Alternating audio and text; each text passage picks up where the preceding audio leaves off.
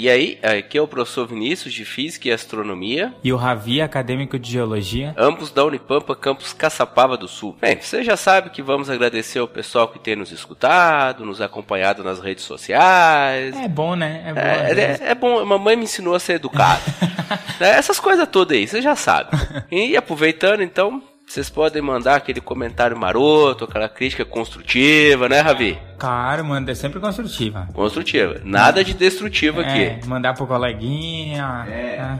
Mas não, falando sério, cara. Hoje a entrevista será com David Nemer, que na verdade é Davi, né? Ele nos Inclusive, corrigiu. Né? Isso. Né? O Ravi Eu vou até todas. sair da sala agora aqui nesse momento.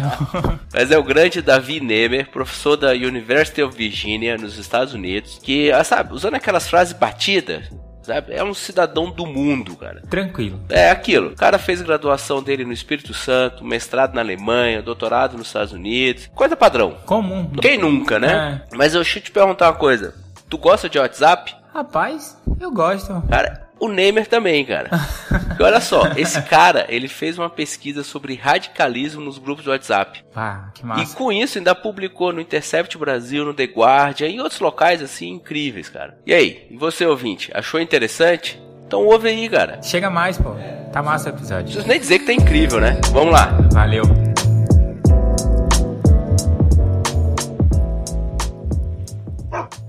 Olá, David, tudo bem? Primeiramente, seja bem-vindo ao podcast Cusco Velho. É um prazer estar falando com você. Eu queria agradecer é, você ter aceitado o nosso convite para conversar com a gente. Né, Vini? A gente está super animado por essa conversa e obrigado por, por, pela sua ação, né, pelo seu trabalho em prol do Brasil, é, tanto no exterior como aqui também. o prazer é todo meu. Obrigado vocês pelo convite. Bem, eu, eu, só queria me apresentar. Eu sou o professor Vinícius. É, mas, mas, me chama de Vinícius só, pelo amor de Deus. É, cara, muito obrigado pela sua presença. Eu acho que vai ser muito interessante esse podcast hoje. A gente sempre inicia a jornada das nossas entrevistas aqui no podcast Curso Velho perguntando qual foi o interesse da pessoa, né? Qual foi o background para ela escolher um curso de graduação. Só que no seu caso é diferente, né? Você fez dois cursos de graduação ao mesmo tempo. E antes disso, você já tinha programado e já tinha feito a venda de um site aos 12 anos anos. Então eu queria saber primeiramente como é que foi essa experiência, como é que você trabalhou isso. Então, Rabi, é o meu, esse meu background acadêmico é um pouco é, maluco, porque eu nunca, eu nunca tive uma, uma clareza sobre aquilo que eu ia estudar. Eu acho que aí no Brasil a gente peca muito pelo fato de não ter cursos que são mais interdisciplinares. Então, a gente é obrigado a escolher coisas bem específicas e, e, às vezes a gente não tem muita ideia do que, que essas coisas específicas podem proporcionar para a gente. Então, é, como você falou, eu fiz dois cursos de graduação, porque no, no ensino médio eu estava me preparando né, para o vestibular e não tinha a menor ideia do que eu queria fazer. Eu sei que eu gostava de tecnologia, mas eu não gostava, não gostava de uma tecnologia assim que envolvesse um tipo de programação, a parte técnica. Sempre gostei da questão da aplicabilidade da tecnologia. Né? Como você disse, é, aos 12 anos eu me interessei, eu fui autodidata no, no, sentido de aprender a, a, programar é, JavaScript, fazer sites, e eu gostava mais da parte do design do site do que a própria programação, vamos dizer. Com 12 anos, velho, eu tava jogando videogame.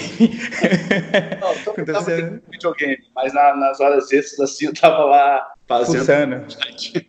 então, como eu sempre gostava de, de tecnologia, sempre estava envolvido, como você disse, eu desenvolvi meu primeiro site, vendi meu primeiro site aos 12 anos, era meio que autodidata nessa parte tecnológica, eu prestei o vestibular para computação, para ciência da computação, mas ao mesmo tempo prestei para administração, porque eu sabia que na administração tinha um componente ali de sistemas de informação. Então eu estava meio que testando para ver qual área que iria me agradar mais.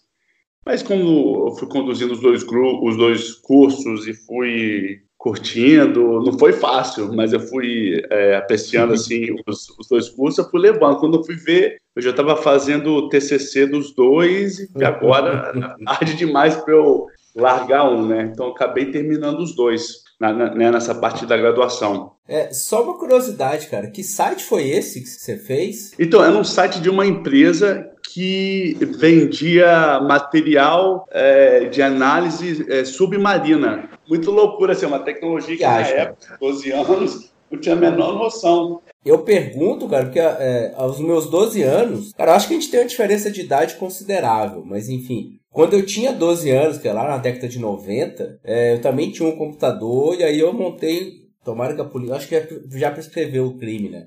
Mas eu montei uma empresa que vendia jogo pirata, velho. Era, eu chamei de VSOC, Vinícius Software Club. Olha que viagem. Eu tinha um MSX, não sei se tu chegou a conhecer essa, esse tipo sim, de computador. Sim. Aí o que, que eu fazia? Eu programava em Basic e fazia uma, uma abertura para o jogo escrito VSOC, aí a tela, as letras subiam de baixo para cima, aparecia na tela assim, VSOC. Ah, apresenta e começava o jogo. Aí eu, eu tinha eu fazia com fita cassete, cara. Olha o nível da velhice. eu, eu, a minha empresa era essa. Eu, tipo 10, 11, 12 anos também. E aí eu anunciava no jornal para vender joguinho pirata. Olha o nível da, da, da, loucura. Mas assim, eu também fiz computação, mas eu não aguentei, eu não formei nisso não. Eu achei muito chato. Então foi você que começou com aquele site que tem o um navio no fundo, assim? não, não, foi, foi você que começou. Não fui eu, cara, não fui eu. Não me põe nessa confusão. Polícia Federal não tem nada a ver com isso. é essa minha declarado. vida já acabou, essa minha vida acabou. Hoje eu uso Linux, aqui não tem nada pirata. É, a computação, a computação pode ser bem puxada mesmo. Eu lembro que eu sofria na, nas aulas de cálculo 1, 2 e 3, física 1, 2 e 3, cálculo discreto. que não faltava era número, letra grega ali para fazer equação. Bem, eu sou professor de física, né? Então, bem, é isso aí. Mas foi justamente isso que também me, me fez distanciar da computação, né? Desse, desse tipo de computação. Quando eu terminei a minha graduação, eu fui para o mestrado, eu optei por fazer o mestrado em computação, ciência da computação, na parte mais de software, é, de engenharia de software, né? Porque uhum. em administração, o, as pós, os, os mestrados são mais voltados para MBA, que é uma coisa mais é, voltado para o mercado. É mais profissionalizante, né? Assim, é Isso. focado mesmo. Isso. Existe o mestrado, lógico, científico de administração, de estudos organizacionais, mas eles são mais presentes no, em departamento de sociologia, uhum. né? Nos departamentos de business mesmo, é mais focado para o mercado, mais profissionalizante, né? Como você disse. Então, uhum. não achei muito ali minha vocação. Então, foi justamente por esse motivo que eu saí da parte da computação, né? O, o, na hora de escolher o mestrado, eu escolhi a ciência da computação lá na Alemanha, mas foquei na parte de engenharia de software, é justamente porque na engenharia de software você tem aquela parte de negócios, então estava tentando ir para uma, uma área mais é, soft, que eles chamam, né, da engenharia de, de, software, engenharia de negócios. Então eu achava que ali ia dar certo, mas, cara, lá na Alemanha eu comecei a fazer umas aulas de verificação formal e umas coisas bem viajantes, assim, que eu não via aplicação para nada. Então meio que me desiludi. E dentro desse mestrado mesmo, eu achava difícil assim ver a utilização da tecnologia para um impacto social maior é lógico que ele tem o um avanço para a ciência, para o conhecimento, uhum. enfim, mas para uma coisa que trouxesse resultado concreto para a sociedade, ali eu não estava vendo, principalmente para a minha realidade, que era no Brasil. Então não estava vendo muita aplicabilidade nesse sentido. Então meio que me desiludi com essa parte da computação. É, me parece que tu é do Rio de Janeiro, se eu não me engano, não é isso? Não, perto. Eu sou de Vitória, no Espírito Santo. É, não, mas é pelo sotaque, né? Eu, eu tava puxando por isso. Para as pessoas terem uma ideia de qual é a realidade que você tava, porque o Brasil é gigantesco, né? Por exemplo, eu, eu sou de Minas, moro no Rio Grande do Sul, Ravi é da Bahia, mora no Rio Grande do Sul. Quer dizer, as realidades mudam bastante, assim, só pra gente ter uma ideia mesmo. Sim, Vitória, a, a, o pessoal diz que Vitória é uma versão menor do Rio de Janeiro, né?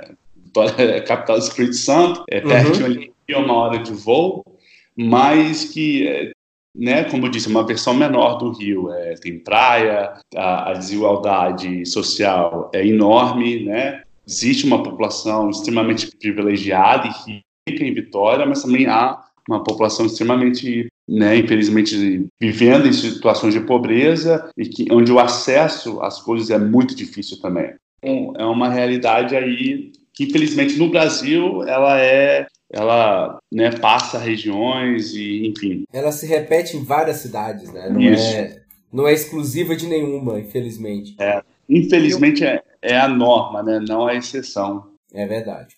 E uma coisa interessante, trazendo para o que você fez né, durante a graduação, você fala para a gente que você fez muita atividade extracurricular e aí no mestrado você fala também que passou por esse momento de, de, assim, de autoconhecimento, digamos assim, você você se identificando com o que você faz e querendo melhorar cada vez mais. Eu queria também te perguntar é, como foi para você, tipo, chegar nesse caminho da inclusão digital, né? Que é o que você faz, por exemplo, é um dos pilares do que você faz, principalmente em Vitória. Isso. Então, é, quando eu estava na, na graduação na ciência da computação, na FAESA, duas professoras lá começaram né, dois projetos diferentes. Um era em parceria com a Petrobras, com o projeto Tamar, e o outro projeto era com a, a faculdade é, em si só.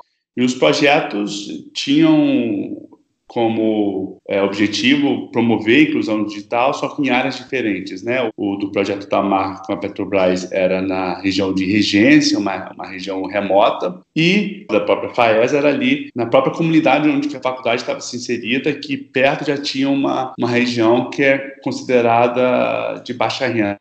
Então, junto com essas professoras, eu ajudava a planejar, fazer currículo de classe, é, escolher quais tecnologias ensinar, então, mas era uma coisa mais básica, a questão de Word, Excel, PowerPoint, mas não só usar essas ferramentas, mas também como que usar aquilo no dia a dia deles, né? Também não adianta você é, ensinar a pessoa a digitar no Word se a pessoa não vê aplicação nenhuma daquilo, né? Vou, uhum. vou digitar aqui no Word para quê? Para passar meu tempo? Aí não adianta. Então, a gente trazia problemas é, locais deles próprios né, a gente debatia uh, soluções juntos para realmente eles verem como que eles podem é, utilizar e aplicar o conhecimento que estavam adquirindo ali no dia a dia deles, né, que isso é um pouco mais empoderador do que simplesmente dar o acesso à tecnologia, mas não é, engajar criticamente com ela. Então, isso sempre me interessou muito. Então, meio que no mestrado, eu estava meio com essa esperança, sabe, de desenvolver essa linha mesmo. Mas não deu. A Alemanha, eles são bem teóricos na parte da computação, eles são bem é, focados em avançar processos computacionais mesmo. Não é à toa que eles são um país líder na, na parte tecnológica, né? Isso é inquestionável. É, com certeza, na Alemanha tem, deve ter programas que tentam fazer essa ponte, né, interdisciplinar, mas na época eu não achei. E, então, é justamente essa questão de como, às vezes, a gente tem que se encaixar em certas disciplinas, né, se a gente quer de repente utilizar um pouco do, do conhecimento adquirido neles, uma parte né, não tão é, que corresponde a essa disciplina, vamos dizer. Então eu já tinha essa, vontade, então no mestrado eu não consegui, então já sabia que o doutorado eu não faria nessa área e estava muito na dúvida se eu queria fazer um doutorado ou não. E justamente por não me sentir realizado é, no mestrado foi aí que eu comecei a buscar um doutorado que pudesse me ajudar, pudesse me fornecer ferramentas para conduzir esse tipo de pesquisa, conduzir um tipo de programa que fosse alinhado a essa coisa de, de sociedade, de questão de marginalização, enfim. Aí foi aí que eu uh, comecei meu doutorado na Universidade de Indiana, né? terminei meu mestrado na Alemanha, vim para os Estados Unidos, é, comecei meu, uh, doutorado em 2010 estava na escola de informática, né, da Universidade Indiana, e a minha especialidade lá era antropologia da tecnologia, ou é, no Brasil, o tema que é ligado à antropologia da tecnologia é o estudo social da ciência e da tecnologia, né, se a gente for traduzir. O que eu tô achando curioso, interessante na verdade, é que tu sempre teve esse viés assim mais humanista, né? Tu tava preocupado, pelo que você tá contando, né? É, fazendo informática, tô mexendo com tecnologia, que é uma coisa, bem, não é nem mais futuro, isso é o dia de hoje, né? Não dá pra falar que isso é futuro. Mas ao mesmo tempo, como é que isso está interagindo com, com o ser humano em si, pelo que você está mostrando, assim. O que nitidamente não é o que a Alemanha estava te oferecendo, porque eles estavam mexendo pela ciência da computação como ciência. E talvez a tua formação de administração, não sei se, se eu estiver errado, tu me fala. A tua formação de dentro da administração, que é uma social aplicada, tá te ajudando a. te ajudou pelo menos a levar essa, essa pegada junto com, com os projetos de extensão, quer dizer. É, é um conjunto, né? Não é uma escolha, não é uma coisa que faz você ser o que você é hoje. Não sei se tu concorda comigo. Não, exatamente isso. É, tanto é que quando eu cheguei no doutorado, e no doutorado tinha alunos que vinham da parte da computação, tinha alunos que vinham da parte é, da engenharia, enfim, é, poucos conheciam trabalhos de, de Durkheim, Foucault, é, até uhum. Marx mesmo. E eu já tinha lido todos eles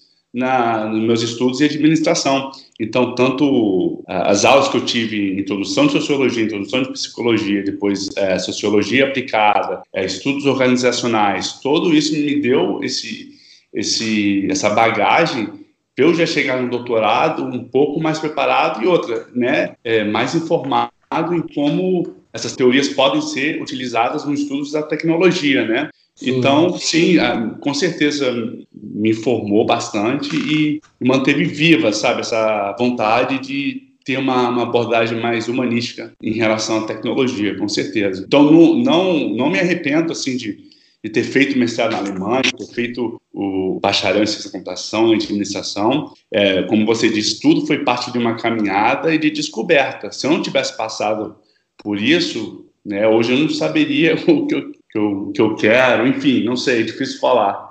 Mas... É, é, tão, é tão difícil que não dá nem para falar um si, né? Isso é um ponto que às vezes na vida a gente acaba passando, é, tipo, não dá muita atenção e que eu acho que deveria, deveria ser mais assim, deveria ser mais comentado pelas pessoas. Existem alguns caminhos que a gente pega que não são os mais rápidos para levar a gente para o lugar onde a gente quer, onde a gente se sente bem verdadeiramente, mas ao mesmo tempo são caminhos que te ensinam ao longo dele, né, ao longo da estrada, e eles conseguem te dar de volta todo esse processo. Então, quando, por exemplo, você fala que você foi para a Alemanha e tudo mais, pense assim, tipo, sei lá, se você vai para os Estados Unidos direto, talvez é, a vivência, as sacadas que você teria depois no futuro, por exemplo, não seriam as mesmas, sabe? Tipo, não seriam é, tão cheias de. Não que não sejam, tá? Mas não seriam tão cheias de, tipo, coração, entendeu? Você sabe agora, você tá vendo a aplicação disso, você quer fazer isso, é isso que você quer fazer, você bateu o martelo. E, por exemplo, tem obras na sua vida que são só sobre isso, né? Como o livro Favela Digital. O Favela Digital é. Ah, velho. Quando eu, quando eu tava lendo sua história e eu vi que você tinha feito o livro e tudo mais, e ainda mais tocando nesse tópico importante sobre a inclusão digital. Porque é um ponto importante. Não adianta só ensinar a pessoa como mexer no computador. É importante dar ela ferramentas para que ela saiba como progredir a partir dali, entendeu? Por exemplo, sei lá, um curso de programação, um curso de Photoshop, um curso de edição de vídeo. Essas coisas são, são ferramentas que a pessoa pode usar para alavancar a vida dela ali naquele contexto, né, e fazer o melhor. Sim, e, e, e é bom sempre assim, além de ensinar esses, essas habilidades, é mostrar assim, né, se a pessoa tem um mercado, como é que você faz um, um flyer, um, um post para o seu mercado, né? Tem que ser bem aplicado mesmo. As pessoas precisam entender como que usa aquilo no dia a dia. Então, acho que isso que é muito bacana, pelo menos na minha abordagem, que foi a abordagem desses programas de inclusão digital que eu fiz, que foi bom para ver o resultado, sabe? Que às vezes é, o pensamento otimista é, por volta da tecnologia acha que é só levar, só jogar a tecnologia ali numa situação que vai resolver a situação, né? Dentro dessa da disciplina de antropologia da tecnologia, a gente critica muito essa visão tecno-otimista, né? Que a gente acha que tudo deve ser desenvolvido com tecnologia, por tecnologia, é, e aí todos os nossos problemas sociais vão ser resolvidos, né? Não é isso. Às vezes a tecnologia, às vezes não, muitas vezes as tecnologias elas amplificam essas essas dificuldades, essas desigualdades. Então, essa fé que a gente tem na tecnologia tem que ser um pouco mais sóbria, um pouco, a gente tem que ser muito mais crítico, porque não é sobre a tecnologia, mas sim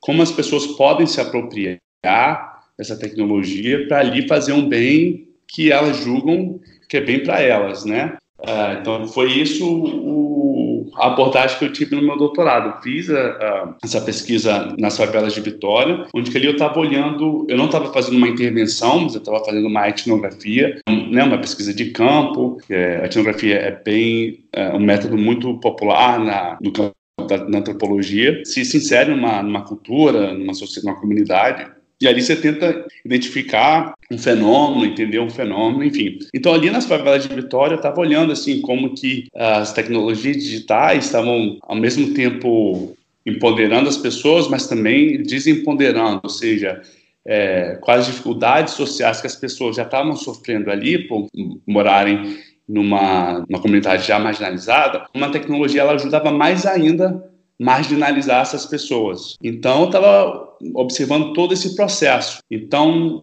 você fala que a tecnologia é boa ou é ruim, né, para uma pessoa, para uma comunidade, isso é uma, uma afirmação muito forte. A tecnologia não é boa nem ruim, depende para que você usa, depende para como é usado, né? Então é sempre bom ter esse olhar crítico para o uso da tecnologia. Sim, até porque às vezes você oferecer a tecnologia como você estava sugerindo no começo, é algo. Tá aqui, ó, aprendi o Word, tá? Fechou.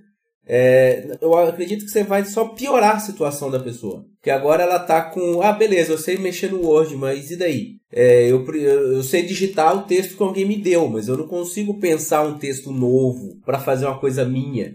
Porque precisa de muito mais do que apenas mexer no Word. Fazer um cartaz, como você comentou também. Ué, é importantíssimo o cara poder fazer um cartaz, mas ele tem que ter essa ideia.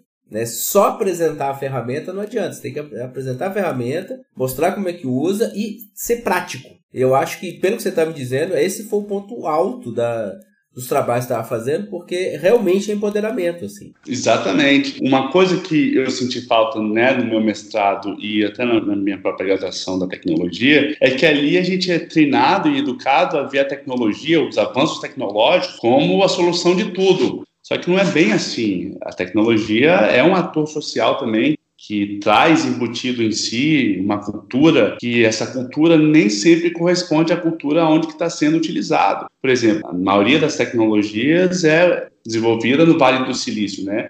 Ali no Vale do Silício está muito ali é uma bolha que está muito distante de vários problemas sociais que o mundo enfrenta, né? De, de países na África, países na América Latina. Então, achar que essas tecnologias vão viajar dali de uma bolha e vão ser é, utilizadas de uma forma como esse pessoal do Vale do Silício é, previu ou planejou, isso é ser muito ingênuo, né? As pessoas apropriam tecnologias de forma completamente diferente, utilizam de forma muito diferente, e nessa forma de utilização diferente que você vê as tensões nessa relação entre sociedade e tecnologia. É uma coisa interessante, você já trouxe isso, né? Você, a gente está falando como a internet, como a tecnologia, ela tem essa capacidade de mudar as relações e tudo mais. E uma coisa que você falou pra gente é que você faz uma pesquisa em Cuba, é, onde a internet é bem limitada, para entender melhor a forma como é que os cubanos eles engajam em mídia, informação e comunicação. Como a internet ela está influenciando essas relações. Você poderia falar um pouquinho para a gente sobre isso? Porque realmente, pensando a longo prazo, a internet de banda larga está chegando agora lá, uma realidade recente. Isso. Então, então como é que isso está influenciando nas relações? Sim, é, é, bem interessante isso, porque Cuba, por sofrer a questão do embargo americano, é, é difícil eles fazerem parte da infraestrutura da internet mundial, já que a, a, o backbone, né, a infraestrutura da internet mundial, ela roda através de, de cabos submarinos e a maioria desses cabos é, é pertence né, a, a, empresas americanas. Então, as empresas americanas não podem fazer negócio com o governo de Cuba ou empresas cubanas. Então, Cuba achou uma maneira de se conectar à internet mais rápida ao construir, em parceria com a Venezuela, um cabo submarino que liga Havana a Caracas e dali, nesse cabo, Cuba consegue acessar a internet mais rápida. Então, a partir disso aí, uh, o governo foi promovendo e espalhando o acesso à tecnologia. A, até então, não há uma, um acesso à internet rápida na casa do, do cubano comum. Para isso, eles precisam ir em praças ou, às vezes, hotéis, né, já que tem muito turista lá, praças, hotéis, é, parques, onde que há um, um Wi-Fi, um hotspot lá, que as pessoas compram um cartão, custa em torno de 1 a 2 dólares. Então, eles usam esse cartão para utilizar a internet. É, o preço é muito caro para eles, já que a média do, do salário cubano para o cubano é de 50 dólares por aí, então 1 a 2 dólares para uma hora de internet é muito caro, é muito mas caro. eles estão consumidos, eles estão indo na internet. Então, uma das coisas que tem mudado muito é que finalmente estão conseguindo é, fazer uma videoconferência com parentes que saíram da ilha após a, a Revolução Socialista né, na, na, ilha e que não quiseram, não puderam voltar. Então, finalmente estão podendo fazer é, essa videoconferência, ver a pessoa né, é, ao vivo. Antes, é, só por telefone, então você só ouvia a voz. Tem, por exemplo, como que eles fazem compras online é, e mandam entregar em casa de parente no Panamá, na Costa Rica, em Miami, por exemplo, e quando eles vêm visitar, eles trazem essas compras que eles fazem online, estão é, presentes mais ainda na, nas redes sociais, então ali dá uma, uma ferramenta para eles se expressarem de uma forma que eles nunca se expressaram antes. E o interessante é que Cuba é, só tem uma imprensa, né, que é a imprensa estatal. Oficial, né? Oficial, exatamente. Mas lá é, o governo cubano permite outras imprensas ficarem lá. Então tem a CNN, tem a Associated Press, então, todas as imprensas estão presentes lá, mas é mais para reportar da ilha para fora. O que circula dentro da ilha realmente é a imprensa estatal, somente. Só que o interessante é que essa internet cubana ela não é censurada. Então, o cubano pode é, acessar um, um jornal da Espanha, um jornal do México ou qualquer tipo de informação que eles quiserem. Existe uma lista de sites que realmente é bloqueado, que são sites que chamam que são inimigos da revolução, mas é uma lista é, não é uma lista muito extensa. Eu não sei aqui de dizer né, de qual aqui qual, quantos Sim, sites são bloqueados, mas não é muito não. Mas eles têm um acesso, eu diria para você, um acesso livre como o nosso é, a única coisa que restringe o acesso deles é a questão de ser muito caro, né? essa questão de ser 1 a 2 dólares por hora. Então, isso está trazendo mais informação ao, ao, cubano, por exemplo, está tendo acesso a outras é, mídias, eles estão podendo se expressar de forma diferente no, no mundo online. É, então, assim, estão utilizando como um de nós, assim, por exemplo. São pessoas extremamente normais também. Então, é o que era esperado. É só uma. possivelmente uma ignorância minha. Mas é, uma vez eu li, faz um tempo já, que Cuba passava por um problema sério de energia elétrica. Porque obviamente lá não tem hidrelétrica, não tem usina nuclear, quer dizer, a produção de energia deles é muito baixa. Mas isso também impediria o cara carregar um celular, carregar um computador, tomada. Porque eu, quando eu li, falava que existia horas, horários onde a energia elétrica estava mais disponível e outros horários não. Não sei se tu sabe informar alguma coisa sobre isso. Isso, é, é Cuba já passou por uma crise que chama de crise elétrica, né? Bem uhum. intensa, foi ali no, no, no, período especial dos, dos anos 90. Começo do século 21. Assim. Exatamente. Hoje, é, eu já faço pesquisa de campo lá é, desde 2014, né? Passo uhum. de um, um, mês por ano. E... Um mês por ano no Caribe, hein? Pá, que coisa horrível. tá mal, tá mal de pesquisa, pô. Tá bem mal de pesquisa. Pode ficar tranquilo. Eu não vou para lugar gelado, não. então, assim, eu não tenho dados oficiais para te falar, mas uhum. te, te, te, digo que nesses, nesse período, né? São quatro anos, passando um mês lá, eu nunca senti nada em relação a, essa questão de, é. de, do apagão, ou racionar a eletricidade. Não, não vi, não. Lá, é, pelo menos as pessoas agem como se isso não fosse um problema mais. É carregar celular a qualquer hora. Mas, assim, é verdade que, por exemplo, à noite, as ruas são praticamente todas escuras, porque não tem essa iluminação. Só que uhum. Cuba é um país extremamente seguro. É, não existe é, essa criminalidade, essa coisa maluca que a gente está vivendo aí no Brasil, né? Sim. Não, não tem crise de, de, segurança pública lá. Você pode andar, como eu já, como eu faço direto, eu vivo me perdendo lá, porque como etnógrafo eu vou entrando, vou conversando com as pessoas, enfim, direto. Estou nas ruas às três horas da manhã, em ruas que eu não conheço e ninguém coloca a mão em você, ninguém se atreve é, afinal, é um país que tem 0% de analfabetismo, é um, é um é. povo extremamente educado, então você vê a consequência disso. Então, é, por um lado, sim, você não tem essa, essa, essa luz toda durante a noite, a iluminação é precária, sim, mas você não precisa muito dela, porque por um país ser bem seguro, né, você não, não precisa ter aquela luz como uma ferramenta de segurança, né, que realmente é, é só simbólica. É, é, e pra, no meu caso, que eu sou astrônomo, ser escuro é bem melhor, porque aí você consegue ver as estrelas, né? É, é, isso que eu quero mesmo.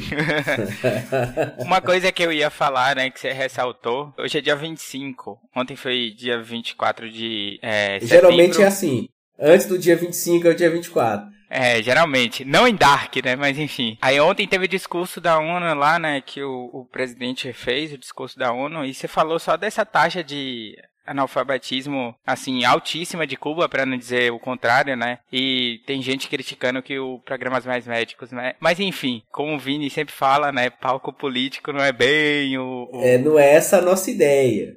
Eu ia adorar falar sobre isso, mas não eu é também. ideia. Mas a gente tá aqui para sempre, sempre alertar, né? Sempre puxar esses papos e, e, dar essas coisas, né? Porque é motivo de discussão, é motivo de conscientização e por aí vai. Infelizmente, é, Cuba tem recebido uma, uma reputação completamente errada no Brasil. Acho que virou como você falou, discurso político, né? Aquela coisa uhum. de que é, você quer ajudar pobre, vai para Cuba. Todo mundo te mandando para Cuba. Foi o que eu falo com meus amigos. Eles, quando vocês me mandarem para Cuba, eu fui para Cuba ver o que realmente tem lá. E, cara, é um país fantástico, é um país maravilhoso, as pessoas maravilhosas, sabe? Pessoas, todo mundo ali se ajudando. É impressionante o centro de comunidade deles. Mas, assim, é um país que tem seus problemas também. O, o povo é extremamente educado, como eu disse, mas eles são extremamente críticos do sistema é, político deles. Eles querem melhorias também. Então ninguém ali está é, tá afogado numa ideologia ou cegos numa ideologia que eles não conseguem ver além. Não, eles entendem. Da mesma forma que aqui nos Estados Unidos, o, a grande maioria é crítica do, do Trump, mas nem por Eu isso. Também eles são contra o país, contra o país. Existem políticas de Estado que têm que ser respeitadas, né? Não é uhum. política de governo. Da mesma forma acontece em Cuba. Eles, eles entendem que o sistema político não representa eles, eles entendem que precisa ser melhorado, mas ao mesmo tempo eles têm orgulho de ser cubano, que eles merecem, né, ter esse orgulho. Então é um país assim que trabalham muito, sabe, extremamente trabalhadores consomem bastante também, essa coisa que socialismo não existe consumo, não existe opção, essa coisa de que não, sabe, não, não, não sabe o que é o socialismo é, é, de fato. Enfim. Isso é década de 50, né? Isso, isso exatamente. 70 anos que isso acabou. Exatamente. Isso você falou bem melhor. É um discurso de, dos anos 50. É, eu falo assim, Cuba é um dos países mais capitalistas que eu já visitei. É um povo que, que gosta de dinheiro como nós, é, uhum. estão consumindo, estão gastando, é, não tem essa de, de, sabe, pessoal bitolado que não, não querem vencer na vida, pelo contrário, lá todo mundo quer vencer na vida. O, o bom de Cuba é que você tem a opção. Se você quiser ser médico, você vai poder ser médico. Se você quiser é, é, ser caixa de supermercado, você vai ser. Mas você, você vai ter que lutar por isso. Lá nada é dado pelo Estado, você tem que conquistar. Né? Para entrar na universidade lá, você tem que fazer os exames que eles pedem. Então, não é essa fantasia de socialismo que ficou muito evidente, né? É, demonizada aí no Brasil. Que é, triste, é, é um sistema muito mais híbrido do que esse socialismo, como você falou, que é dos anos 50. Então, eu sempre falo para todo mundo visitar, que, e todo mundo que visita muda essa ideia de Cuba. É lógico, é, o governo é extremamente problemático, o governo é, vive de regalias, é, os políticos vivem numa realidade que não corresponde à, realidade do povo. Mas você vai no Brasil também, você tem políticos que não. Todos os políticos não vivem nenhuma realidade do povo brasileiro, né? É exatamente isso. Então é meio hipócrita a gente chegar nessa crítica, né? Mas quando a gente vê a nossa realidade é totalmente diferente da realidade do político brasileiro, né? Foro, foro privilegiado, passagens para voltar para casa, motorista. Passeio no avião da FAB, quer dizer, as coisas todas. Gente reclamando que o salário é vai, vai baixar o salário para 8 mil, sei lá, de 24 mil vai para 8 mil reais. É, então... Eu não sei se tu viu isso, Davi. Mas é um, um procurador né, de, do estado de Minas Gerais, né? Que ele tava puto, que o salário dele era 30 mil e não ia subir. Iam baixar o salário dele. Tipo assim, o salário dele era 30 mil.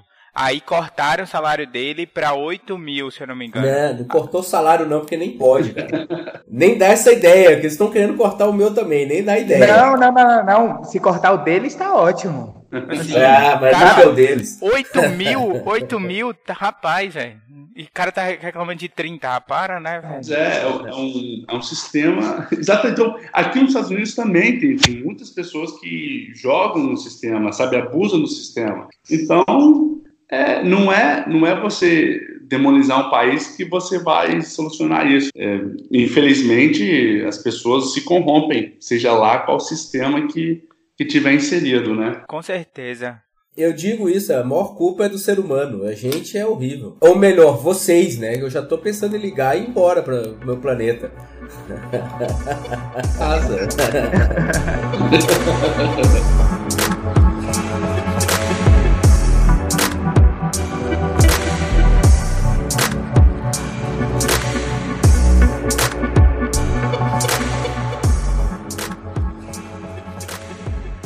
Mas, Davi, interessante você trazer esse ponto, porque justamente entra na sua pesquisa em alguns dos, dos tópicos que você escreveu para alguns veículos midiáticos super importantes. Um exemplo deles é o The Intercept Brasil, outro é o Diário de Notícias. É, você fala muito sobre radicalismo no WhatsApp, desinformação, e eu queria, na verdade, fazer esse link no sentido de que, por exemplo, quando a gente tem esse discurso por exemplo, demonizar um país, por exemplo, ou demonizar um sistema, claro que esse discurso ele não surge do nada, né? E você tem feito um estudo referente a como esse discurso ele surge e ele ele ganha uma proporção a qual ninguém imaginava.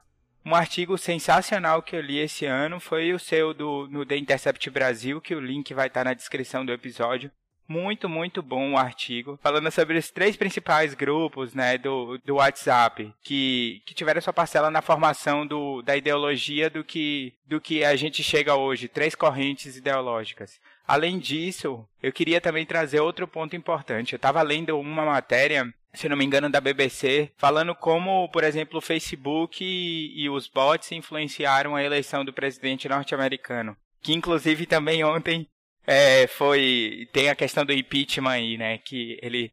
Estão querendo derrubar ele. E eu trago essa questão para você e eu pergunto, né? Você poderia falar um pouquinho pra gente é, sobre esses três grupos e, e como você mesmo, você que escreveu o artigo, mas como você vê, como você se sente sendo um brasileiro e olhando essa situação? Isso faz parte de uma pesquisa que eu estou fazendo sobre compreender uh, como que comportamento humano, né? Como que as pessoas pessoas lidam com, com as, a desinformação, as fake news, como que isso virou uma verdade, né? Então, eu, eu me interessei muito. É, o interesse veio porque eu estava no, no, WhatsApp, lógico, como todo brasileiro tá. A gente tem aquele, uh, aqueles grupos de família que todo mundo tem, que é uma confusão, é um ranca ali diário. 50 mil mensagens de bom dia. É, exatamente. Mas aí que eu, foi justamente aí que eu me interessei, porque a mensagem de bom dia estava perdendo espaço para um discurso mais político, um discurso mais político carregado, sabe? Era uma coisa que, que tinha uma mensagem por trás desse meme, desse vídeo. Eu estava começando a querer entender como é que essa mensagem estava chegando, por exemplo, nas minhas tias, nos meus tios, na minha mãe. Porque mensagem de bom dia, essas coisas, você meio que entende, porque é uma, é uma mensagem carinhosa, que os amigos passam. Mas queria saber como é que um, uma coisa de cunho político, mas que era uma coisa um pouco mais distorcida, estava ganhando essas proporções de chegar em grupo de família, né? Sim. Então foi aí que eu comecei a, a me interessar pelos processos de, de, criação, distribuição e consumo de, de, fake news. Então, eu tentei primeiro fazer essa pesquisa no Facebook e no Twitter. É, o Twitter não me deu autorização para eu é, extrair os dados, né? E você tem que ter uma autorização deles. Que para mim foi até uma, foi uma coisa ruim que aconteceu, mas que no final das contas foi boa, porque a desinformação estava sendo produzida principalmente com o WhatsApp em mente, não no Twitter. O Twitter era só um, um palco a mais para distribuir isso, sabe? Um canal a mais mas o, o, grosso mesmo estava acontecendo no WhatsApp. Então, como todo, ninguém estava indo para o WhatsApp, eu resolvi ir. Então, comecei a buscar é, grupos de WhatsApp é, na internet, achava os links de convite. Então, as pessoas, às vezes, muita matéria de jornal fala que eu, eu, eu era um intruso ou, ou me enfiei ali. Eu falo que não eu encontrei é, os links de convite, as pessoas convidando qualquer pessoa para entrar. Eu entrei. Estava é, aberto, né? Tava o link na internet, ó, agora eu vou entrar. Exatamente. Então, em março de 2018, eu comecei a entrar nesses grupos sem uma intenção bem definida do que eu queria. Eu queria entender como assim qualquer pessoa que foca na antropologia, né, a gente quer entender comportamento humano. Então eu fiquei ali, é, não me interagia, só lendo as mensagens, querendo entender como as pessoas se relacionavam, qual tipo de mídia estava sendo compartilhado, como que as pessoas reagiam a esse tipo de, de mídia. Então, de março até setembro de 2018, eu comecei a ver, ao analisar os dados, né, comecei a ver três grupos de, vamos dizer, três temáticas, né, que classificavam as pessoas ali matemática era o, é, o, brasileiro comum, que eu dizia que era a grande maioria desses grupos. Eles estavam ali mais preocupados em, em se informar sobre quem era Bolsonaro, que o Bolsonaro era a grande novidade né, nas eleições, era o fenômeno das eleições.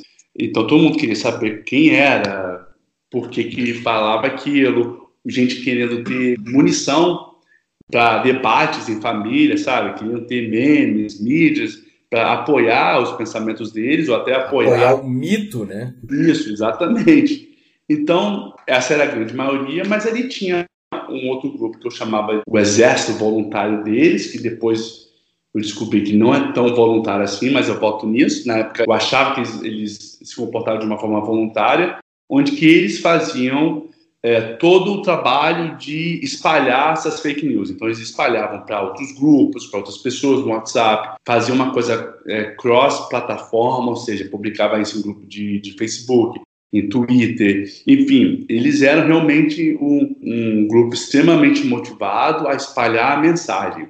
E o terceiro grupo, que foi o mais difícil de, de identificar, foram os influenciadores, que quem realmente criavam essas mídias, né? Eles eram extremamente, é, vamos dizer assim, quietos, eles não interagiam com ninguém, eles faziam uma participação bem tímida no grupo, só para jogar ali a, a produção, né, o meme ou a mídia, e não falavam mais nada, porque eles sabiam que os, o exército voluntário ia, de qualquer forma, espalhar isso. Ia repercutir, né? Exatamente. Então, eu chamei isso da infraestrutura social dos fake news durante as eleições. Então, esses grupos se permaneceram bem definidos e bem confortáveis ali nos grupos até o final da, das eleições. Quando acabaram as eleições e o Bolsonaro foi eleito, a maioria das pessoas meio que perdeu o interesse de fazer parte desses grupos, esses grupos eram bem caóticos, eram quase mil mensagens por dia, então eles se sentiram assim realizados, né? O objetivo foi realizado, então não tinha mais motivo para ficar ali. Apesar da maioria das pessoas das pessoas terem saído, é, muitas pessoas também ficaram, não se desfizeram, né? É só, só uma perguntinha. Tu estava inscrito nesses grupos, então tu tinha, sei lá, mil, duas mil mensagens por dia para ler? Isso. Mil Caramba. mensagens por dia. Caramba, isso é muita loucura. Né? A maioria dos meus grupos estão silenciosos, porque eu não quero ler aquilo. pois é. Cara, né? É por isso que eu sou físico e não antropólogo, né? Porque, pelo amor de Deus. Eu não recomendo e, e realmente, tomando aqui proveito do Setembro Amarelo, quem fizer pesquisa que, que lida com, com, material assim, com, com questões muito é, sensíveis e, e perigoso até, Uhum. Não pode esquecer de ver um, te um terapeuta, um psicólogo. Eu via duas vezes por semana. Cara, Com certeza, essa era a pergunta que eu ia te fazer agora, porque imagino que seja é, muita parte do texto que você leu, das figuras, meme, não interessa, era extremamente nocivo, eu imagino. É, aquilo que você acredita, tipo, é nocivo pessoal a você, né? E às vezes é nocivo a outras pessoas, porque alguns memes que chegou para mim era é, falando mal, assim, denigrindo imagens de outras pessoas públicas que eu olhava assim, cara, isso não é uma coisa que se fale por aí, sabe? Você fala no boteco, quando tá bêbado, falando bobagem. Mas assim não. Exatamente. É, então. Eu... Pensando no bem-estar social, digamos assim, tipo, respeito em relação ao próximo, independente da sua corrente de pensamento. Da próxima pergunta que eu ia fazer para você. Como é que foi para você ver essas coisas todas, assim, tipo, psicologicamente falando? Porque realmente, tipo assim, é você chegar num ponto e falar assim, se a humanidade é isso aqui, receta porque deu, deu pra mim. Deu ruim. É exatamente. Então, como é que a gente vê isso sem perder a fé na humanidade, né? É. É, que eu perdia várias vezes ali. e, e, é frustrante, porque às vezes você quer falar, olha, não é assim, é assado, sabe? Mas você sabe que é uma batalha que não se ganha ali diretamente, né? Toma é, não. Então, realmente, eu vi, eu estava vendo um psicólogo regularmente, mas ainda nessa segunda parte dessa pesquisa, porque, como eu disse, né, muitas pessoas saíram, as pessoas que ficaram é, depois que o Bolsonaro tomou o poder e que começou a botar em prática o seu governo, as suas políticas, ele, dentro do, da campanha, ele prometeu muita coisa a muita gente. Ele prometeu realizar várias ideologias que quem tem um senso comum é, né, mais, mais, vamos dizer, afurado, assim, sabia que não ia dar certo. Né? Ele, ele trouxe a ideologia do militarismo, do olavismo, dos evangélicos. São dos... conflitantes entre si, quer dizer, não, não tem como funcionar. Exatamente. Então, antes, quando esses grupos estavam numa uma acordância, assim, que vamos primeiro colocar o Bolsonaro no poder, depois que ele tomou o poder, essas pessoas começaram a entrar em conflito, porque tinha uma linha que queria que o Bolsonaro é, fosse mais é, proativo na questão militar, colocasse os militares mais em cargos importantes, né, de poder, como uhum. ministérios e tal. Tinha outros que eram totalmente contra essa questão dos militares, que são os, os olavistas, né? Eles, que, eles acreditam nessas coisas malucas que antivacina, terra plana, é, ideologia de gênero. Feta abortado na Pepsi, essas coisas. Uma coisa bem surreal. Então, essas pessoas, essas ideologias que o Bolsonaro pregava, eram materializadas nesses grupos de WhatsApp, então eles começaram ali a entrar em conflito a ponto que eles não se aguentavam mais e muitas pessoas, muitas pessoas saíram e criaram outros grupos que tinha né, com pessoas com a mesma afinidade, com a mesma ideologia de como que o governo devia seguir. Então, nessa segunda fase, né, esses grupos mesmo que se desmantelaram em outros grupos, né, eu estava em quatro, se, se, fizeram em dez, se, se partiram em é. dez, que agora eles são mais focados em temas que são interessantes a eles ali, temas específicos. E nesse artigo do Intercept eu conto né, o que aconteceu com esses grupos que foram tão ativos nas eleições. Hoje né, tem um grupo, matemática de grupo, que viraram é, apoiadores do Bolsonaro ainda mais é, terrenhos, né, mais, mais radicais, não aceitam qualquer tipo de questionamento, é, Bolsonaro ou morte, essa coisa toda bem radical. O outro grupo é que eu taxei de os insurgentes, que eles acreditam que o Bolsonaro é, cedeu para o meio político, que o Bolsonaro se corrompeu, e eles é, hoje são oposição ao Bolsonaro. Eles acham que o Bolsonaro não foi radical o suficiente, não foi extremista o suficiente, que a única forma de consertar o Brasil é promovendo uma insurgência armada, em que as pessoas vão tomar o Planalto, o STF, e, e o nosso parlamento. Essa, essa é a mentalidade deles.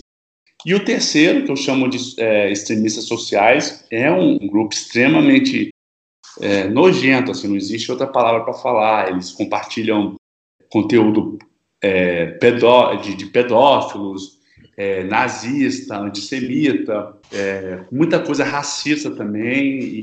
É, quando, quando você fala que é nazista ali, já acabou toda e qualquer empatia que eu podia ter com qualquer pessoa daí, né? Sim, então... Acabou. É, e muita coisa, muita coisa anti-nordeste, sabe? Umas construções de ódio que não faz sentido, né? Uhum. No século XXI não, não pode fazer mais parte do nosso discurso. Então, esse grupo era bem pesado e eles levavam é. as pessoas para o 4chan, onde que ali radicalizavam as pessoas ainda mais, e era dali que saiu o serial killer de Suzano, né? Foi ali que ele foi radicalizado. Mat hum. né? Eles mataram, porque 10, 10 crianças, não, não sei direito, mas um absurdo. Sim. É... Assim, Davi, eu. É, é bem complicado articular até depois disso. Porque o negócio é o seguinte, velho.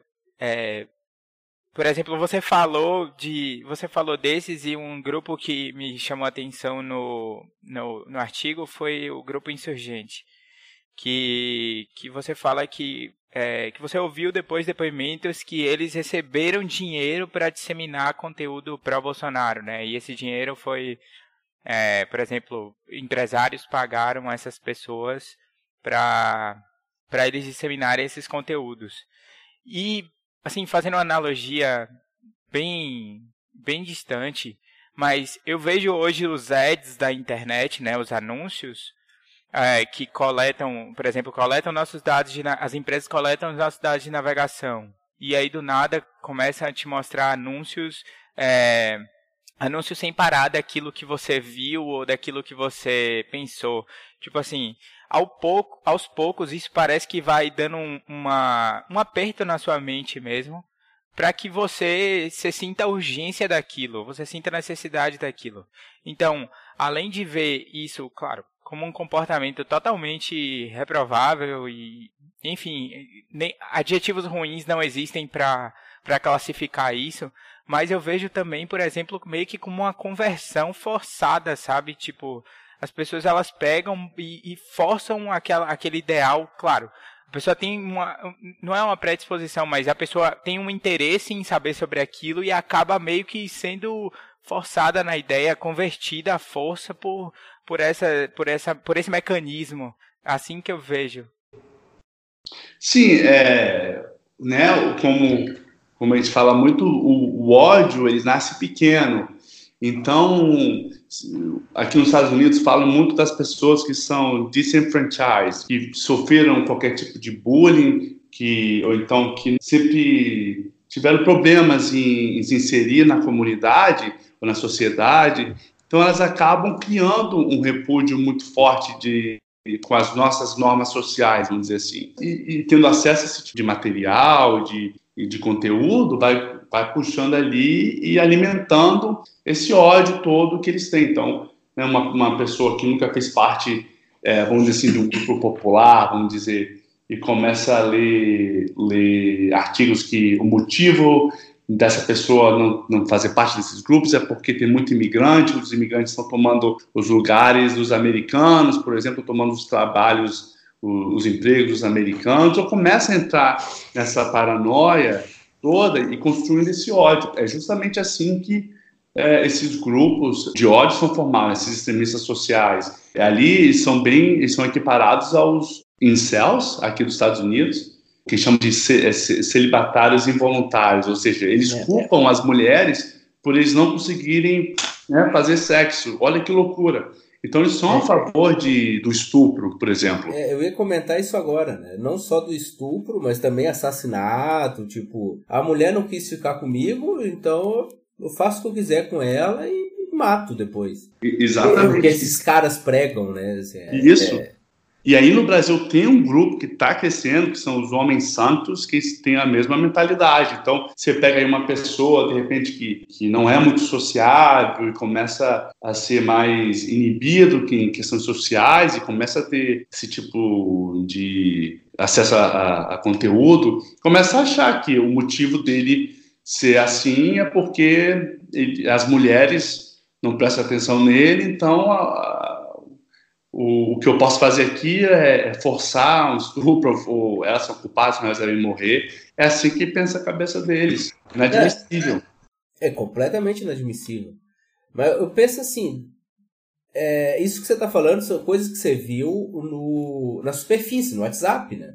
Isso. Agora a gente sabe que tem coisa na, na Deep Web que está lá para baixo que a gente não tem a menor ideia, não tem acesso. Exatamente. Tu acha que pode estar tá pior? O que, que tu acha sobre isso? Pela tua experiência, assim. Com certeza, por isso que eles pegam o, o esse pessoal do, do extremismo social, eles pegam o pessoal e tentam levar para o 4chan e para o 8chan, que ali é a Deep Web. É ali que acontece a radicalização mais intensa. O 4chan tu ainda consegue pesquisar com o Google, tu acha alguma coisa, né? Mas realmente eles podem ir embora e aí acabou. Você não tem mais. Você não tem como rastrear mais. Exatamente. É, é esse é o ponto. Você não rastreia. Pelo menos não a gente. Talvez a polícia, o FBI, sei lá, tem alguma técnica que a gente não conhece, mas a gente não pode. É, tem, é, é, mas é muito difícil, requer muito mais tempo, né? Então, existem né, maneiras de, de, de desmantelar esse tipo de comportamento. É claro que é, estando na Deep Web, que seja, ele não vai ter o contato com, com o mundo, né? Que é o que você está pesquisando. Uhum. Que é como isso interage com a pessoa comum que está ali na esquina acessando o WhatsApp. Mas depois esse cara comum pode ser levado para esse submundo maluco e aí entrar nesses celibatários involuntários e resolver fazer. Sei lá. Sim. Sei. esse discurso que virou mainstream no Brasil de bandido bom bandido morto, é, vem disso, é o brasileiro comum achando que isso é normal, sabe? A, a, normalização do discurso extremo tá todo vapor no Brasil. É tipo, é, eu sempre gostei de, de humor negro, eu acho divertido. E essa era uma piada que eu fazia 5, 6 anos atrás. Eu já não faço mais, cara. Sim. Porque não é mais piada, agora o troço ficou sério. Exatamente. Né? Eu fazia em torno de piada, de, ah, brincadeira, de humor negro. Hoje é sério, hoje eu não brinco mais com isso. Porque se eu falar, vai ter dois, três caras que vai levar a sério isso aí. Sim, e também e não é, às vezes, não é uma piada apropriada, como você mesmo disse, né? E é o que eu falo muito para as pessoas é, não é que a gente está tá vivendo num mundo chato hoje, pelo contrário, a gente está muito mais consciente das coisas que a gente fala e das implicações que a gente fala. Então é lógico que ninguém nasce desconstruído de todos os, os assuntos e temas. Não, a gente, a gente já nasce numa sociedade que, que é extremamente machista, que é extremamente desigual. Então a gente vai já trazer essa bagagem com a gente, mas a gente tem sempre que estar tá aberto a aprender e a ser empático para olhar o outro lado, né, a visão pela outra pessoa para entender como aquilo pode realmente provocar um tipo de dano moral na pessoa. Então é um exercício, né? No Brasil, você nascer homem, é impossível você não ter um, um passado assim machista, né? Não, não, tem isso, mas é lógico que a gente vai aprendendo com a vida e vai se interessando. Então, realmente, hoje, em plano século XXI, tem coisas que já não são mais aceitáveis como eram antes, ainda bem, né? Então a gente vai aprendendo. Claro, tem várias piadinhas. Nesse contexto machista que você está dizendo, várias piadinhas que eu, sei, que eu falava lá em 99, 2000, que hoje eu não se eu repetir eu vou me sentir mal. Sim. Porque não cabe mais. Eu me sinto mal. Não vou nem falar das pessoas me julgando. Eu não quero. Um exemplo, assim, por exemplo, de série, How I Met Your Mother. É uma série que tem um personagem que é extremamente machista, que eu não sei se vocês já assistiram, né? Barney. Barney. Isso, exatamente. O Barney tem várias piadas machistas e eu vi um tweet esses dias do Leon, é, o Leon do canal Coisa de Nerd, que era justamente sobre isso. Porque a série, ela terminou, se eu não me engano, foi em 2014 ou 2015.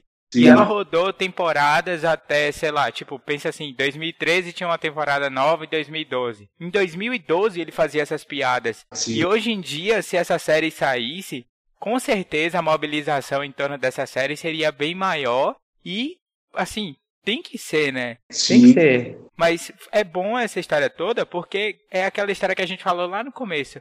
Cria conscientização. O debate, ele cria conscientização. O debate consciente, né? É, o debate consciente, ele cria conscientização e é isso que faz a gente progredir. Sim.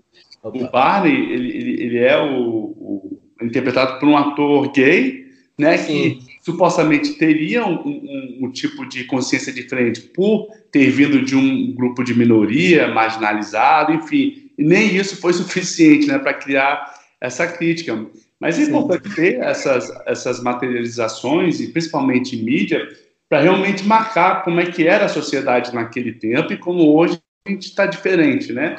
Não é, não é censurar, demonizar, pelo contrário, é ver como que aquilo foi aceitável e como que as coisas mudaram hoje em dia. É, eu não sei se vocês concordam comigo, mas eu acho que a mudança foi rápida demais. Tipo, imagina, no How I Met Your Mother, que você está comentando, é um troço de cinco anos atrás.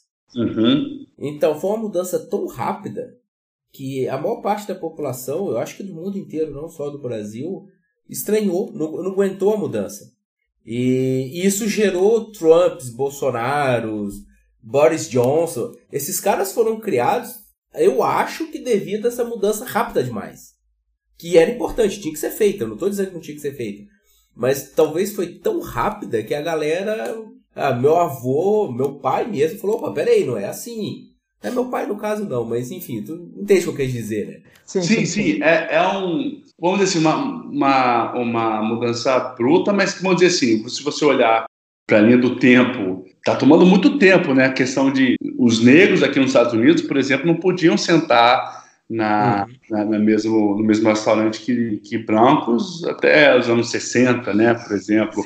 O, o, os anos 80 ainda é, não tinha mais essas políticas em, em, si, mas era extremamente racista. Então, a, a gente vive ainda 500 anos para conseguir uma vitória. Mas, com certeza, é, o que você falou tem razão. É, nos governos progressistas do Obama, do, do PT aí no Brasil, teve uma ascensão social de uma, de uma população que não fazia parte, né, não tinha acesso a essas coisas, e que quem controlava o status quo nesses acessos é, se assustaram, acharam que, que iam perder o conforto né, da, da, vida deles, iam perder alguma coisa, algum direito ali. Eles acham que é, é, direitos humanos é tipo uma pizza, né? Cada pedaço que você pega, a pizza vai acabar. Só que não é isso. É. Bem pensado. Loucura pensar isso. Então, eles realmente se assustaram e não aceitaram esse tipo de, de acesso, né? Esse discurso. É, o, o, negro ganhou muita visibilidade aqui no, no governo Obama. Então, até que teve o um movimento Black Lives Matter dentro uhum. do, governo de um presidente negro. Ou seja, então estavam mais empoderados, os, os, os movimentos de identidade, né, que a gente chama, estavam mais fortalecidos e isso preocupou bastante o branco da classe média aqui nos Estados Unidos. Aí no Brasil, por mais uma questão de progressista versus é, conservadores, né? Porque no Brasil é um pouco mais complicado falar de raça, né, do, do homem branco. Isso aí no Brasil é um pouco mais complexo. É, a gente tem uma mistura muito grande, né? Isso. Mas o Brasil é um país extremamente conservador que é, se assustou com essa ascensão de uma nova classe média. A própria classe média que teve uma ascensão, achando que ia, que ia continuar subindo, se frustrou porque diante da crise que o Brasil passou, eles pararam, né? muitos voltaram, né, para classes Sim. mais pobres e ali se converteram de novo para um conservadorismo que culpou o governo por não ter continuado essa ascensão deles. Então, meio que fizeram mais, mais volume nesse, nesse pensamento conservador. É, no caso do Brasil, que eu posso falar melhor, obviamente, é, é um conservadorismo reacionário. Né? O, o cara ele não, é, ele, ele, não quer que as coisas volte, é, andem devagar para frente. Eles querem simplesmente que volte 50 anos atrás. É, no caso específico do Brasil, né? É um troço muito estranho mesmo. Não, e é uma loucura pensar nisso, porque as pessoas, as pessoas não entendem que, infelizmente, uh, se a gente pensar em crescimento populacional, se você voltar ali para os anos da ditadura militar, é, a nossa população, vamos dizer assim, mais pobre, era muito mais reduzida. Uhum. Aliás, no Rio de Janeiro, por exemplo, foi no governo militar que expulsaram os pobres da Zona Sul, que eles foram para a periferia. E ali na periferia, com a ausência do Estado, que permitiu a ascensão de comando vermelho, do, né, do tráfico de drogas e, e das milícias. As milícias vieram bem depois, mas o vácuo começou justamente ali. Então, eu estava lendo uma, uma, um artigo aqui, eu não vou, não vou achar agora, mas para cada criança que nasce numa área nobre no Brasil, eu acho que é 11 ou 12 crianças vão nascer numa área de condição de favela no Brasil.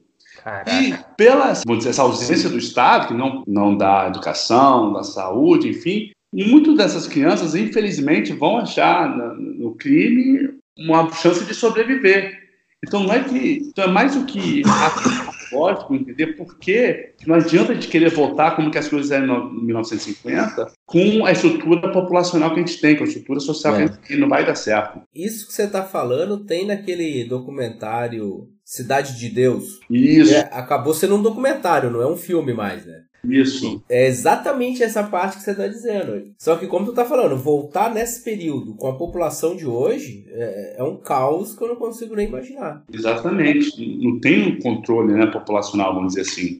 É, uma coisa que eu acho que, tipo assim, trazendo, né, uma visão minha, é, eu não acho que é só no Brasil esse conservadorismo reacionário, assim. Eu vejo esse conservadorismo reacionário em todos os lugares que tem ascensão do conservadorismo. Por exemplo, nos Estados Unidos, eu sinto que é assim também, tipo, talvez não sejam as pessoas tão radicais que nem aqui, né? Tipo assim, com discurso. Mas às vezes eu, assim, pelos atos, por algumas coisas que eu leio, no Reino Unido, por exemplo, agora com esse cara, o Boris Johnson, principalmente, sei lá, uma xenofobia que, assim, é surreal. Na Itália também tá crescente o movimento. Agora tem um caso do jogador Lukaku, que jogava no Manchester United e foi jogar na Napoli e em todas as partidas na televisão da Itália, no cara que estava falando sobre o time dele, mas que torcia para o time dele, a torcida do time dele com gritos e ofensas racistas. Então, eu acho que isso realmente é uma, uma situação que precisa ser avaliada, porque realmente é um, é um, é um caminho, assim. Não é um caminho legal que o mundo está tomando, assim, pensando por esse lado do conservadorismo e tudo mais, né? Porque quem abraça essa causa e, abraça e vai pro fundo do poço com ela. E isso dá um, um, um certo medo, assim, para quem quem vislumbra ou quem pensa, né, tipo assim, no futuro, isso dá um certo medo. Sim, o, o conservadorismo está espalhado no mundo inteiro. Aqui nos Estados Unidos é extremamente forte. Aqui nos Estados Unidos é um, até mais reacionário, reacionário assim, nesse sentido. Né, se a gente for falar de grupos extremistas, os Estados Unidos é líder nisso, porque aqui é permitido uhum. é, você... O ato racista, né, a fala racista não é criminalizada aqui aqui faz parte, infelizmente, da, da liberdade de expressão. Então, nos Estados ah. Unidos tem muito grupo neonazista. É, a Ku Klux Klan é liberada, né? Exatamente, porque eles se escondem dentro da liberdade de, de religião. Eles vão se escondendo através desse, dessas proteções constitucionais para exercer o ódio deles. Então, então, mais do que no, aqui nos Estados Unidos é muito mais que no Brasil até. E pelo menos a população urbana ela está crescendo e, e, a população urbana tende a ser um pouco mais liberal no sentido de dos costumes, né? Mais progressista. Então a esperança é que as pessoas que cresceram aqui na, nas, nas cidades, ao retornar, né, ou, ou tentar uma vida nos lugares mais rurais, possam levar esse, essa essa visão, né, de vida, essa visão para que tenta iluminar um pouco esses espaços, porque nesses espaços rurais, por exemplo, eles não têm acesso a muita diversidade. Então, se você vê na televisão ou você recebe na internet que latino é, não presta, ou você chega aqui no o seu pastor ali do Klux Klan fala que negro não presta, você vai acreditar porque você não tem uma experiência ali para te provar o contrário. Você não tem outro, o outro lado, né? Tipo, mostrando um outro ponto também. Apesar é. que não, não, devia ser nem assim, né? Porque. É, sim, é, de cor, etnia, uma pessoa é uma pessoa. Mas infelizmente, por, por não ter uma vivência inserida em diversidade, é, a pessoa acaba é, acreditando naquela pessoa que, que diz que tem essa experiência e por isso tem essa conclusão. Por isso que, mais do que nunca, políticas de diversidade inclusão é a saída desse ódio, dessa polarização que a gente está vivendo. É, sim, com certeza. E uma, um fato interessante que você trouxe agora falando sobre todo esse cenário nos Estados Unidos, você vê ainda algum resquício disso morando? A, a Virgínia é um pouquinho no sul dos Estados Unidos, né? Ali um pouquinho mais ou menos no sul.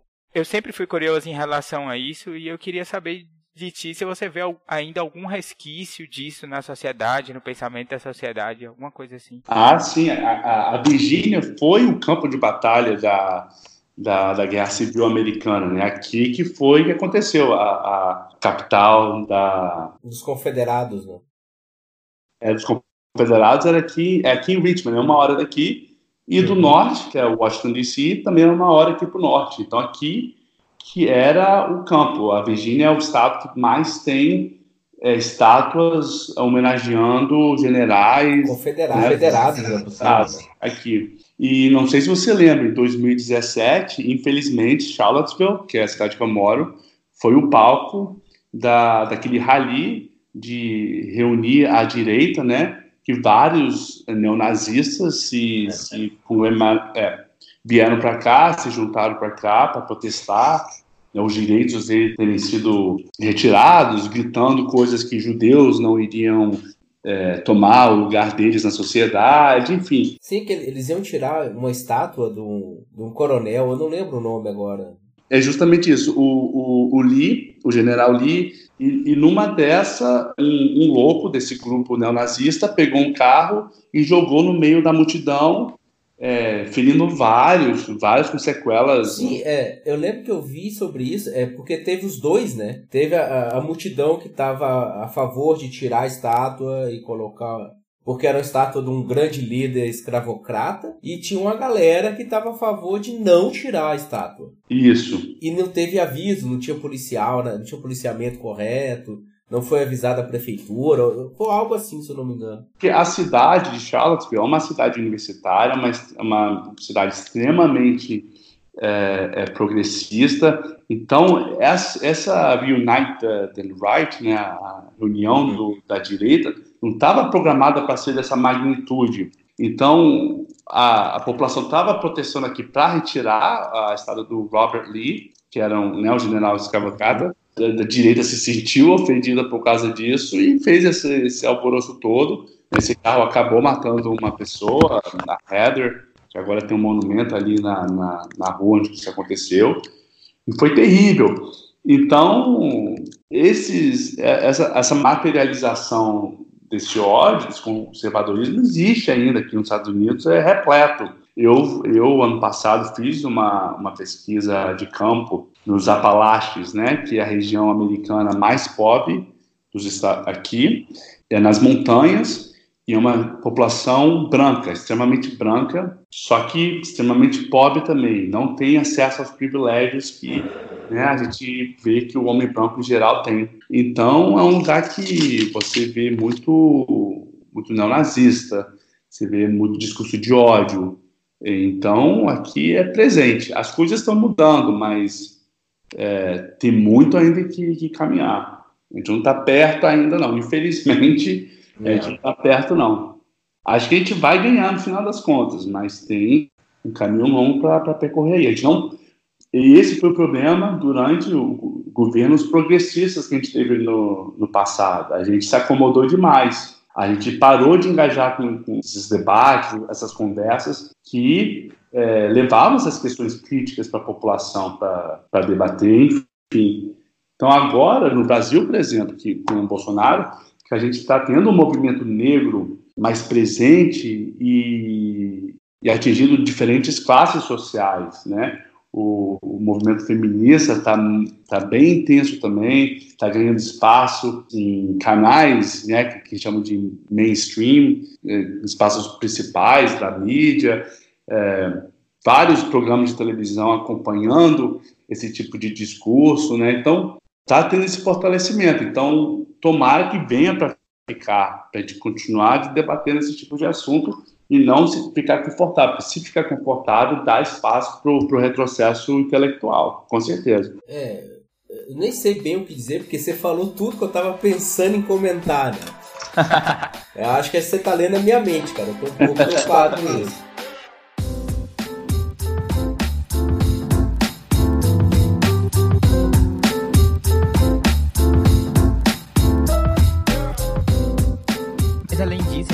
Conversou sobre alguns projetos seus, Davi, mas tem outros projetos também muito impactantes.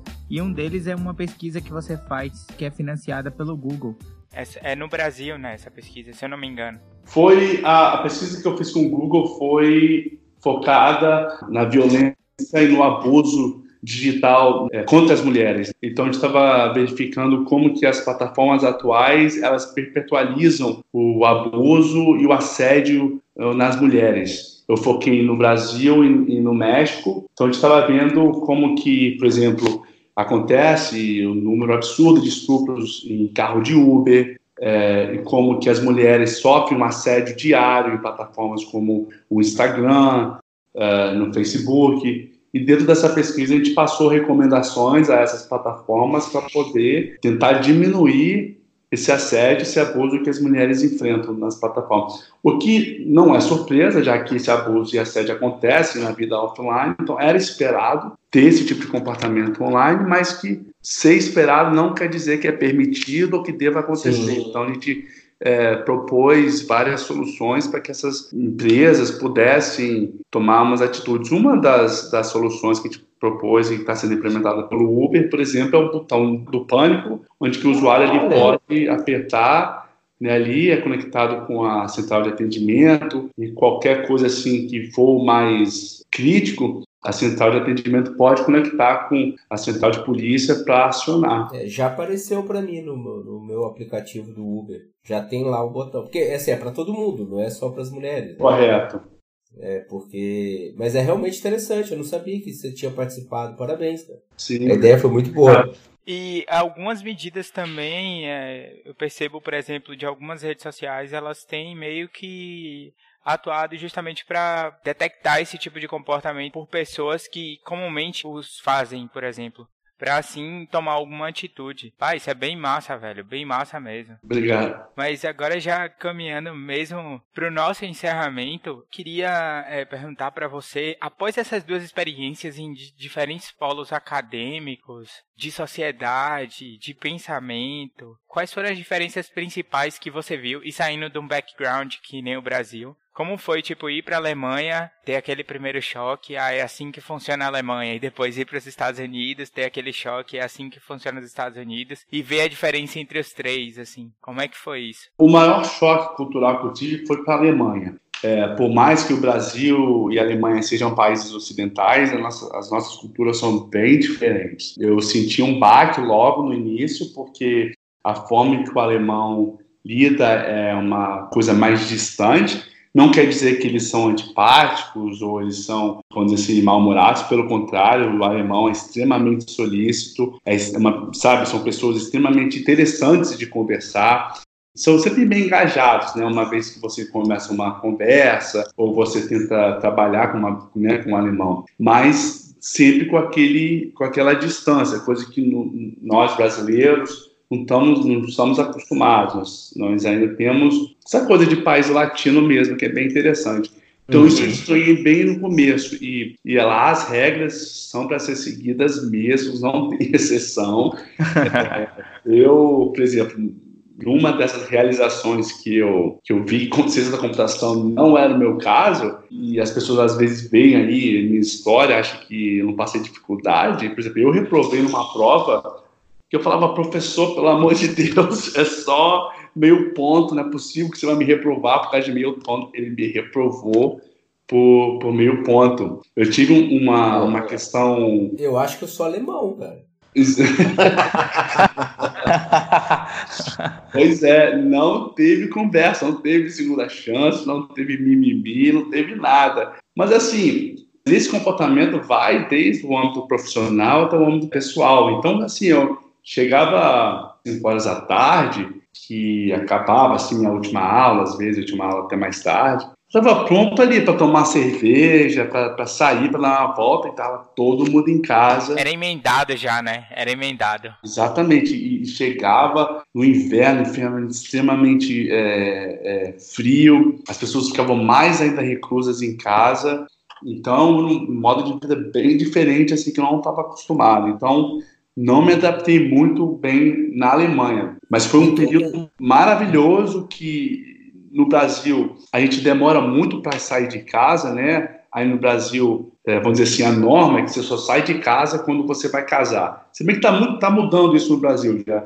Mas ainda é quando arranja emprego, né? Não, não é aos 18, 19. Tem que ter emprego. Isso, e é aquele emprego que você possa se bancar, né? Que é, uhum. não é a norma aí no Brasil. Então, o brasileiro costuma é, sair de casa muito, muito velho. E eu saí, eu saí foi com, com 22 anos, isso para padrões brasileiros é, é, novo, né? Você é novo. Então, eu estava é, fora do Brasil, pagando meu aluguel, é, pagando as minhas contas. E por mais que eu tinha todo o privilégio lá de ter um emprego numa no instituto de pesquisa, enfim, eu tinha todos os privilégios para me bancar lá, mas esse desapego que eu tive que gerenciar, a saudade, enfim, isso tudo pesou bastante. E eu digo muito assim que foi lá na Alemanha que eu aprendi a ser, ser gente, a ser independente. E enfim, então foi um baque intenso, mas que não me arrependo, acho que ajudou muito para construir quem eu sou hoje. Mas voltando para os Estados Unidos, senti como se fosse voltar para o Brasil, né? Que eu estava tão ali distante de uma realidade na Alemanha. Os Estados Unidos ainda, por mais as diferenças, é um país que remete ou relembra mais o Brasil do que a Alemanha, com certeza. A gente tem muito da cultura americana no Brasil, né? Pelos filmes, pelas séries que a gente consome. Eu, acho que assim, se bobear, é, muitas pessoas que nunca saíram do Brasil conseguem citar várias ruas de, de Nova York, bairros inteiros de Nova York, sabe onde é que o Chris morava, né? Do Everybody Hate Chris, sendo que nunca saiu do Brasil, mas a gente está acostumado, né? Exatamente, sabe, do Central Park, né? Essa imersão americana no, no Brasil ajuda. E ao mesmo o americano ele é mais amigável, ele é mais próximo, sabe? É... Do que o alemão, né? Você quer alemão. É uma coisa, é uma coisa... Quando o pessoal fala que o brasileiro tem que ser estudado, eu acredito, não é que eu estudo brasileiro, mas é verdade. É, é o que você está fazendo, inclusive. É. Geralmente se diz que a NASA tinha que estudar o brasileiro, né? Mas tudo bem. Eu ia falar isso agora, já pode fazer aquela parceria marota com a NASA que aí já resolve algumas situações, explica alguma. Como é que o cara leva um armário numa moto, esse ah, tipo esse de é coisa. É Mas aí foi isso. Então, nos Estados Unidos, é, eu me senti mais à vontade, mais em casa, até porque eu já dominava o inglês, então hum. é, não tinha mais a barreira, não tinha barreira de idioma, é, sabe?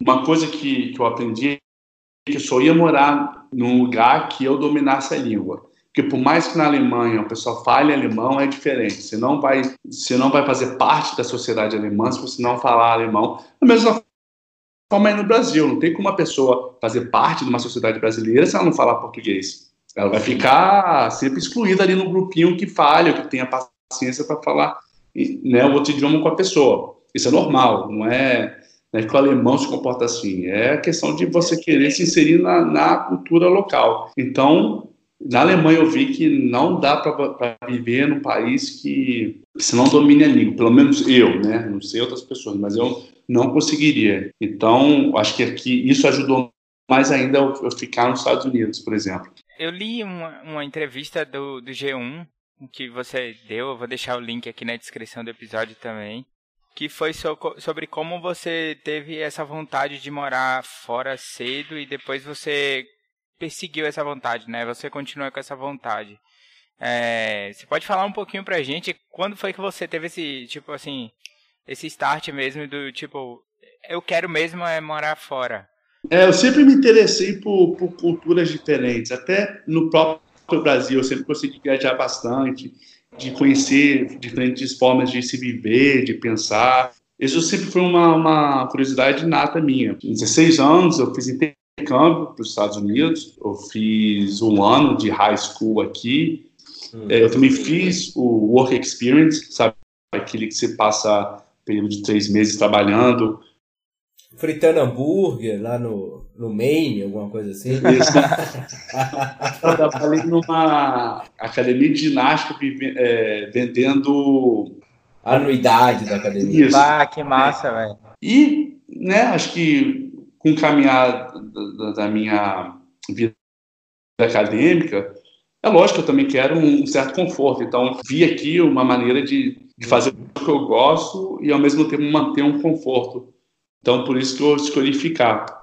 Eu queria muito poder voltar para o Brasil, mas eu vejo que, infelizmente, com, com o trabalho antropológico que eu faço, uh, e para ter acesso às coisas, vindo de fora, no Brasil, eu consigo muito mais acesso do que colegas meus que trabalham no Brasil, na, na mesma temática, fazem um trabalho maravilhoso, não conseguem ter acesso, justamente porque às vezes no Brasil a gente valoriza o que está de fora, sabe? Eu ia te falar exatamente isso, cara. Muita coisa que você quer fazer aí você está fazendo hoje, você talvez não conseguiria daqui. Eu cito assim, um exemplo do meu pai, por exemplo. Meu pai também é professor universitário. E aí, quando ele foi fazer o segundo doutorado, porque o velho é maluco, então ele fez dois doutorados, é, ele fez em economia, na Inglaterra.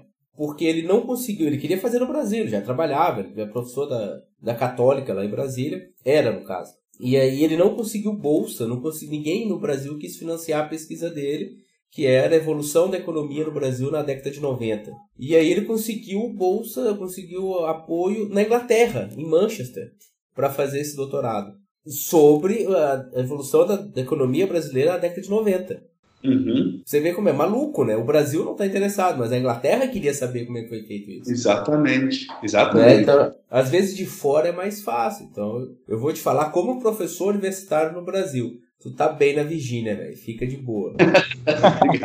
não inventa, não inventa. É, eu, hoje eu, eu, eu, sou extremamente feliz por eu ter uma, uma rede é, de contatos né, de acadêmicos do Brasil. Infelizmente, o que já era ruim né, com o governo Bolsonaro, com as sanções que ele tem é, feito aí, no, no futuro não está muito bem não para vocês, né? Infelizmente as áreas humanas foram praticamente descartadas, né? Você esquece. Absurdo. Isso é um absurdo porque é, hoje, né, a minha, a, a, minha salvação acadêmica foi humanas, que é a antropologia. Não, tem um, amigo, um grande amigo meu que comenta que a gente estava conversando há pouco tempo algo nessa linha e ele fala, sempre fala para mim assim que o, a evolução científica já aconteceu, a evolução industrial a gente está na revolução 4.0, como se diz. Mas o que está faltando agora é uma revolução social. A gente precisa ter um, um salto antropológico para a humanidade crescer. Porque a, tecnologia já está bem adiantada, a sociedade que está para trás. E, e, e, isso é uma ciência humana que vai falar. Hoje,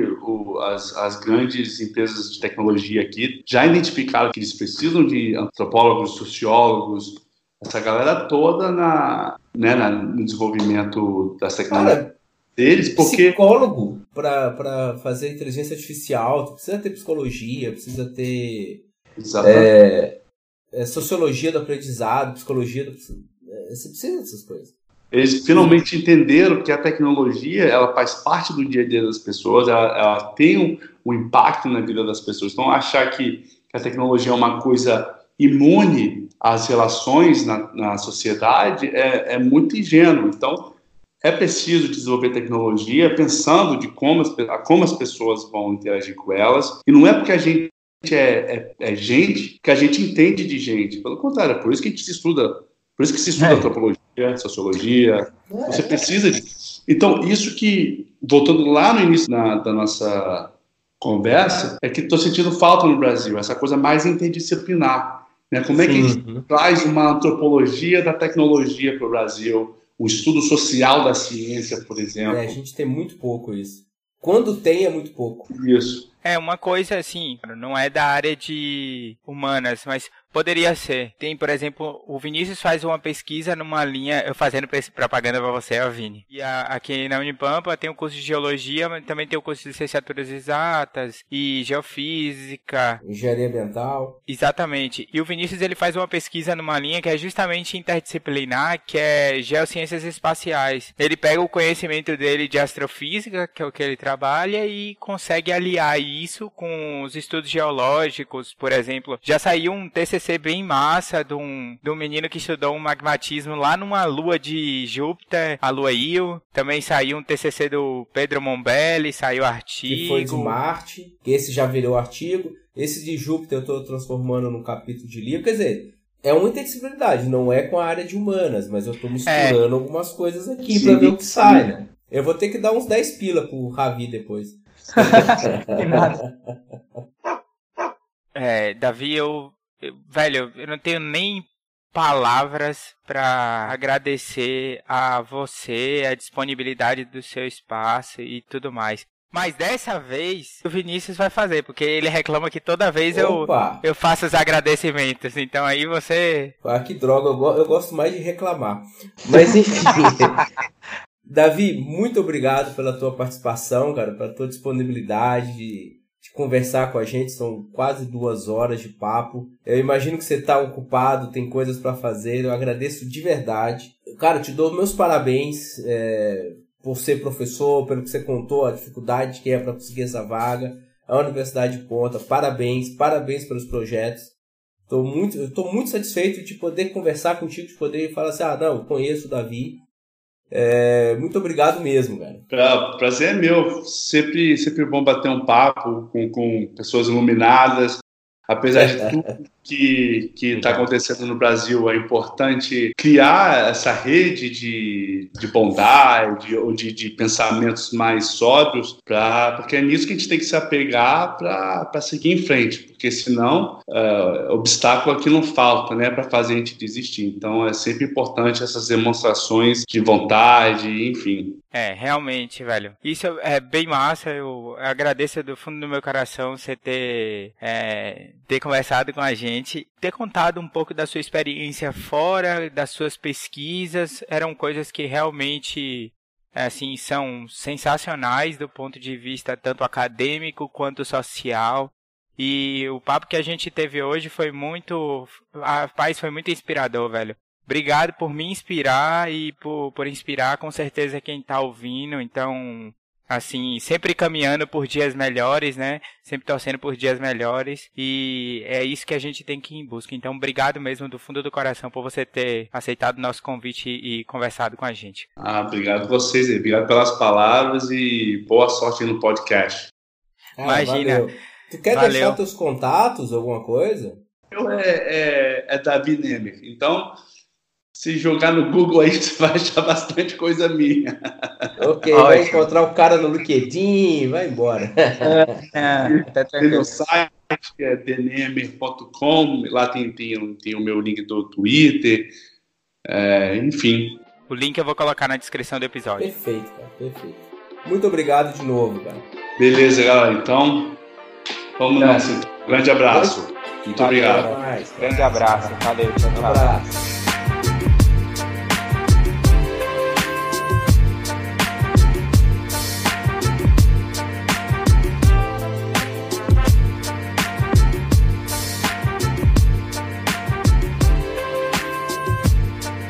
Pô, não falei que tava massa? Tá massa, velho. Tá bem massa. Então aproveita aí, vai escutar todos os anteriores e segue a gente lá no Instagram, no Twitter e no Facebook. É isso é aí. Podcast Cusco Velho em todas as redes sociais. É isso aí, gente. Segue lá, ouve os anteriores e até o próximo. É nóis. Valeu.